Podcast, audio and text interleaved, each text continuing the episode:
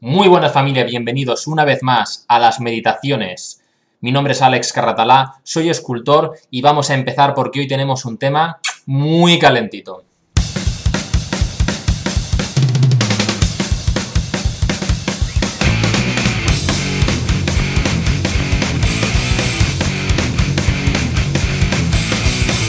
Bueno, vamos al grano, vamos al turrón porque lo que tenemos hoy es de tela marinera.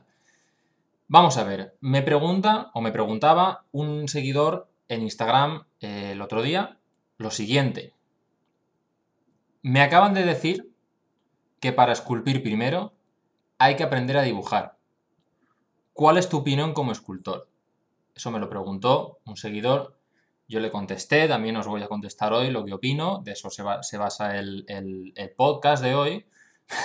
Pero es que lo que me flipó es que tuve curiosidad y puse y lo puse a modo de encuesta pública, en, o sea, la identidad del preguntador pues, pues permanecía y sigue permaneciendo en el anonimato, ¿vale? Pero eh, pues yo compartí públicamente lo que es la, pregunta y pues qué opinaba la gente.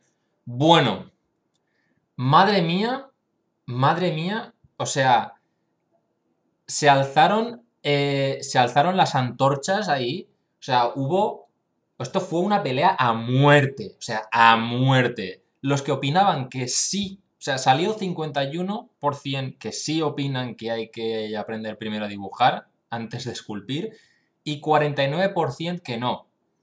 Eso en términos de porcentaje. En términos de votantes, porque yo lo puedo ver obviamente, eh, la diferencia fue de un voto. o sea, o sea, ibais a machete, o sea, yo estaba asustado, o sea, la verdad es que insisto, eh, desde fuera, pues tú pasas unos stories de Instagram y tal, y pues ves cosas y, nada, ves una pregunta normal, pero desde mi perspectiva, o sea, yo recibí mensajes y mensajes de gente de los dos bandos, algunos estaban cabreados y todo, diciendo, no, que no puede ser esto, porque tal, que se van a pensar. Eso, o sea, parecía esto una pelea de hooligans, pero yo, yo no sabía qué hacer. Digo, ¿esto, ¿esto es real? ¿Esto está pasando? Pues sí, tíos, yo qué sé. Eh, eh, es, no sabía que había tanta controversia en esto. Pero bueno, eh, hoy me comprometo a dar mi, más sincera opinión. Porque bueno, la verdad es que, que hubiera un empate pues no significa nada, la verdad, había opiniones de todo tipo, había gente que ni ha dibujado, ni ha pintado, ni ha modelado en su vida, y ahí estuvieron haciendo bulto en la encuesta, o sea que no es relevante, ¿vale? Pero me pareció como muy gracioso, ¿no? Que, por lo menos, no sé, la verdad es que también había de todavía escultores que, que la mayoría de escultores, ya lo voy adelantando, dijeron que no. Algunos escultores dijeron que sí. Todos los dibujantes e ilustradores dijeron que sí. Algún friki dijo que no. en fin, una locura. Pero bueno, vamos a desgranar un poquito esta cuestión. Entonces, es necesario saber dibujar, aprender a dibujar antes de empezar a modelar, es como un requisito. Mm, realmente puedes, puedes es, es, no evitable el paso de dibujo, del dibujo antes de pasar al modelado escultórico, pues, pues mi opinión es que efectivamente no, no necesitas, incluso me voy a arriesgar con esto, ¿vale? O sea, voy a hacer spoiler alert si, si, si crees que este podcast puede herir tu sensibilidad, apágalo ahora mismo, ¿vale? Porque viene una frase lapidaria, súper políticamente incorrecta, que es la siguiente. Yo creo firmemente que puedes aprender a modelar y puedes ser un grandísimo escultor sin haber cogido en tu vida un lápiz y haber dibujado nada en un papel. Toma, ahora vas y lo cascas si te parece. Pero venga, vamos a desarrollar esto. Mira, yo he dibujado, ¿de acuerdo? Yo dibujo, vamos a decir que sé dibujar realmente. Si, si me seguís en redes, alguna vez habréis visto la foto, alguna foto o algún vídeo de la pared de mi estudio que está llena de dibujos, la mayoría son míos. Y, y, os digo que mientras yo estudié Bellas Artes, hice, hice de todo, pero absolutamente de todo, menos escultura. He dibujado un montón, he pintado, mm, he hecho un poquito de programación, no sé, he editado vídeos, he grabado vídeos, he pintado más. Un poquito de escultura sí que hice, pero realmente fue aquello una pinceladita muy, muy, muy, muy fina. Realmente ya contaré algún día, no sé si en este podcast eh, tiene ahora cabida, un poco mi paso por, Bellas Artes y cómo realmente descubrí yo eh, la escultura, pero os aseguro, os adelanto ya eh, sobre esa historia, que yo realmente de mis cinco años que hice Bellas Artes, en el quinto fue cuando yo descubrí escultura.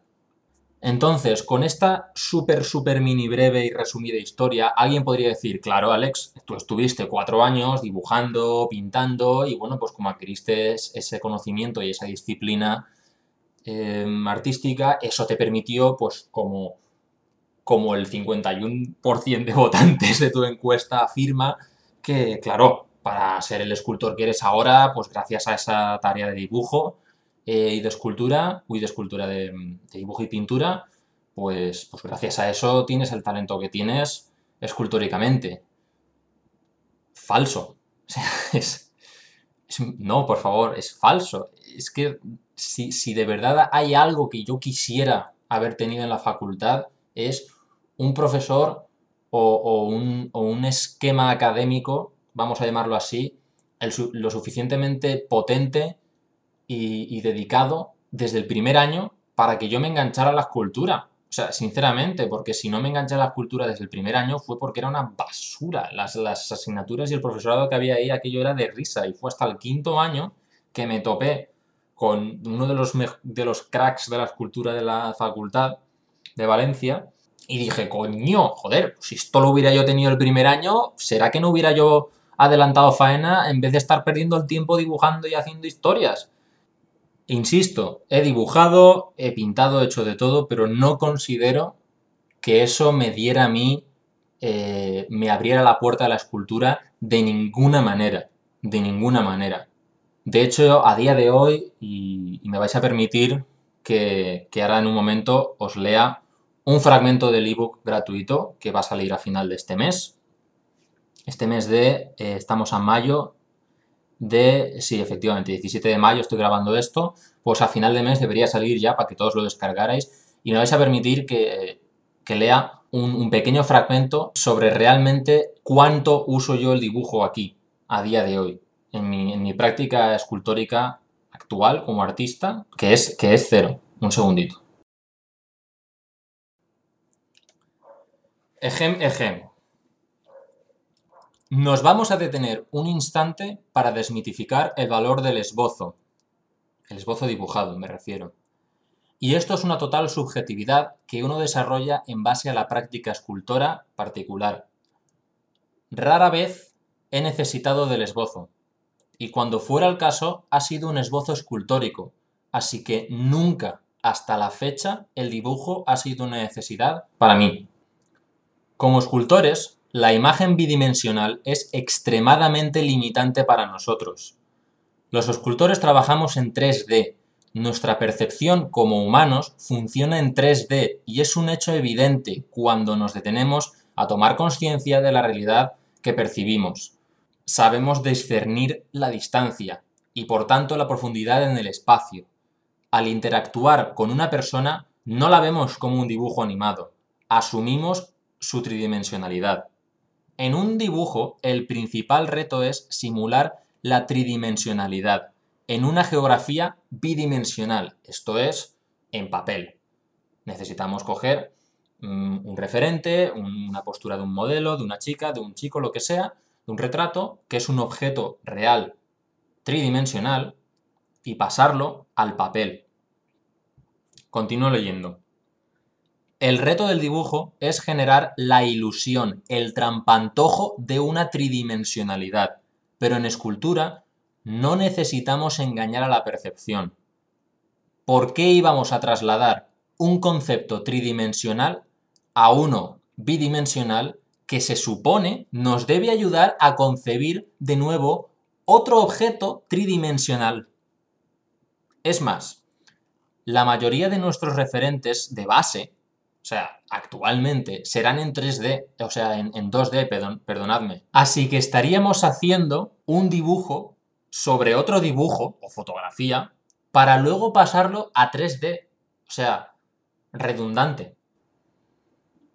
Si necesitamos un esbozo, recomiendo encarecidamente realizar un esbozo en plastilina, más pequeño, más gestual, en otro, en otro material más maleable, pero en plastilina, sin dibujar. Por favor, necesitamos ponernos en actitud 3D, pensar en 3D desde el minuto 1. Mientras que un dibujante o pintor necesita la mitad de referentes visuales o menos, un escultor necesita todos los que pueda. Por tanto, el esbozo en plastilina es la herramienta más poderosa que podemos concebir. Es incluso la más poderosa para ilustradores y dibujantes. O sea, ojo, cuidado a esto. Ya no estamos diciendo, de hecho, em, ahora luego lo, comentaré, pero, pero a mí me gustó a algunos de los que me escribieron por privado ante, ante, ante tal polémica, yo les planteé, ¿y si hiciéramos la pregunta al revés, cómo sería? ¿Es necesario saber modelar o esculpir para, para empezar a dibujar? ¿Cómo os quedáis? O sea, realmente aquí no es cuestión de tirar abajo el dibujo y tal, aunque está muy sobrevalorado, todo hay que decirlo. La cuestión es que sí, el dibujo ayuda a ser mejor, a que tú seas mejor escultor en tanta medida como ser mejor escultor te ayuda a dibujar mejor. Es así de simple.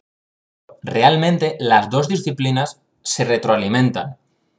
Eh, que tú practiques más el dibujo te puede ayudar un poco a ser mejor escultor, pero por una sencilla razón, y justo al revés también, pero por una sencilla razón, y es porque en el fondo no es que dibujar Mm, te haga mejor porque es, mira, es que el dibujo es más puro, es que claro, es un poco, yo qué sé, y, siempre estará el típico que te, que te dirá, no es que Rodin hacía bocetos en dibujos y tal, y claro, como Rodin lo hace, pues, pues entonces los escultores tenemos que dibujar también, ¿no?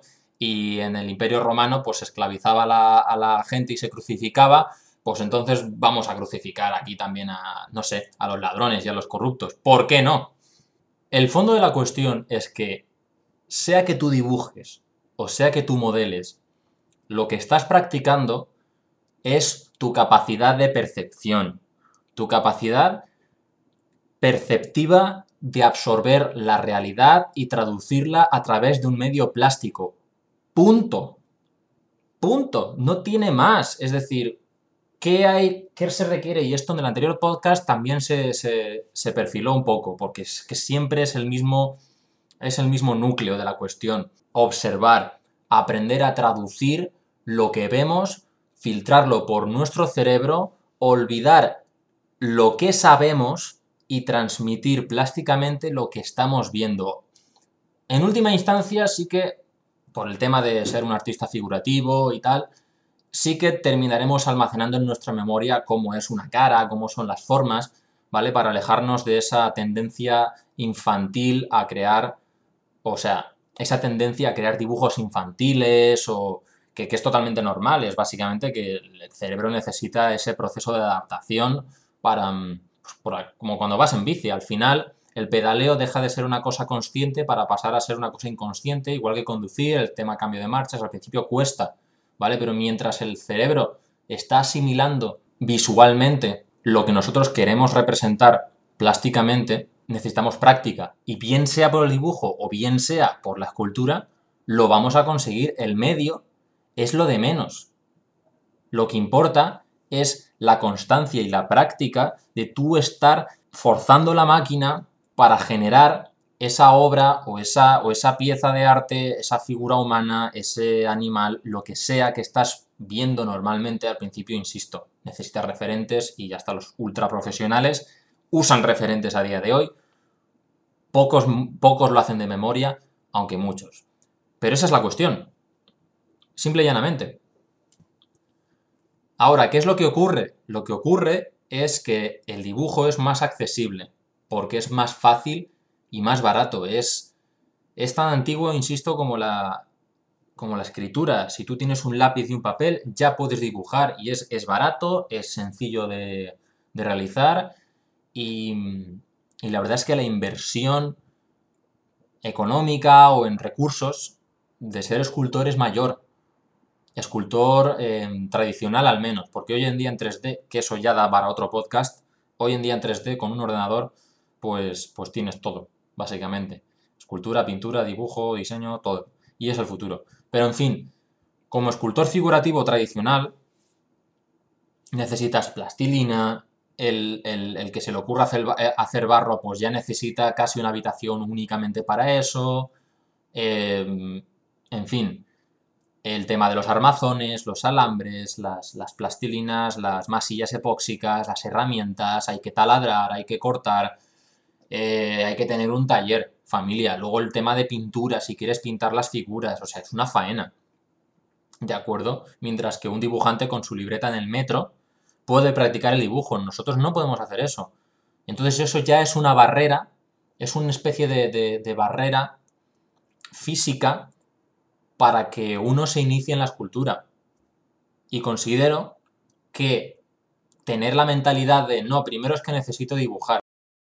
Pues bien, eh, ánimo, ánimo, la verdad. Sinceramente, yo preferiría dedicar ese tiempo que, si tienes acceso a los materiales escultóricos, preferiría dedicar el tiempo que pasarías dibujando, preferiría dedicarlo a estar modelando porque vas a ganar, yo sé que solo puedes ganar, realmente. Porque como bien acabábamos de explicar, si realmente lo que importa es que tú practiques y entrenes tu cerebro para reproducir y generar obras plásticas a base de poner a prueba tu, tu percepción, tu habilidad para traducir la realidad, y el medio no importa, y tú quieres ser escultor, ¿por qué te ibas a poner a pintar o a dibujar? Coño, ponte a esculpir ya y ese tiempo que ganas, porque incluso aunque, aunque supieras dibujar, dijeras, no, no, no, vamos a hacerlo, vamos a hacerlo como, como, como los tradicionalistas dicen, venga, vamos a estar ahí dibujando como cabrones y cuando dominemos la figura humana y el dibujo y la anatomía y tal, nos podemos a modelar. Error, porque incluso el mejor de los dibujantes y mejor de los ilustradores, tranquilo que no se va a poner con un pedazo de barro de plastilina y te va a hacer ahí un Miguel Ángel. Tranquilo, ya te aseguro yo que esa persona, conforme coja el trozo de material plástico para modelar, mm, dará como, como una vuelta de 10 años atrás en su, en su habilidad como artista y, tendrá que aprender porque hay cosas que no. Y al revés lo mismo, yo me pongo aquí a intentar hacer unos dibujos y tal y hostia, pues, pues me va a costar bastante. Me va si es que ya cuesta, familia, de verdad, en, la escultura ya como disciplina, si ya cuesta un poquito adaptarse a una técnica u otra, como puede ser arcilla polimérica a Mm, arcilla en base de aceite, es decir, plastilina, o al barro, o sea, estos tres materiales, por ejemplo, el barro, la plastilina y la arcilla polimérica son muy diferentes, se trabajan diferentemente. El pozo, la base, el, fundamento persiste, que es tu, tu habilidad como artista para reproducir formas, para entender la realidad, los volúmenes, eh, etc.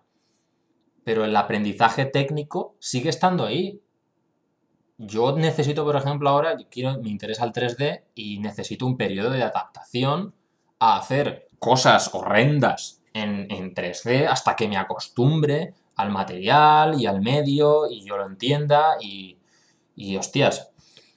Mm, o sea que no. La verdad es que no sé qué más argumentar para... Yo creo que ha quedado todo bastante, bastante sólido, bastante claro, que por qué no es necesario por qué veo yo totalmente innecesario tener que dibujar. Vuelvo a repetir, vuelvo a recalcar, eh, es complementario, es totalmente sinérgico. Puedes dibujar en el metro si quieres, no pasa nada, puedes hacer tus esbozos incluso si quieres, pese a lo que he leído en, el del libro y tal. Puedes hacer esbozos en, papel, en dibujos, si así estás más cómodo, si eso te ayuda. Escúchame, usa las herramientas y las armas que más creas que te conviene. Pero desde luego no es un prerequisito indispensable. Y eso es lo que yo quería recalcar aquí. Y este es el final de este episodio, familia. Espero que haya podido arrojaros un poquito de luz, un poquito de tranquilidad, que, apaguéis las antorchas, que bajéis las, las orcas y las guadañas y, y, y os apacigüéis, básicamente, que no hay, es, que, es que cada vez que me acuerdo de los mensajes que me envió cierta gente, yo digo, hostia, esto, esto se lo han personal. Pero bueno, hasta aquí el episodio de hoy. El próximo episodio espero traeros cosas igualmente nutritivas, interesantes. Muchas gracias por escuchar. Nos vemos.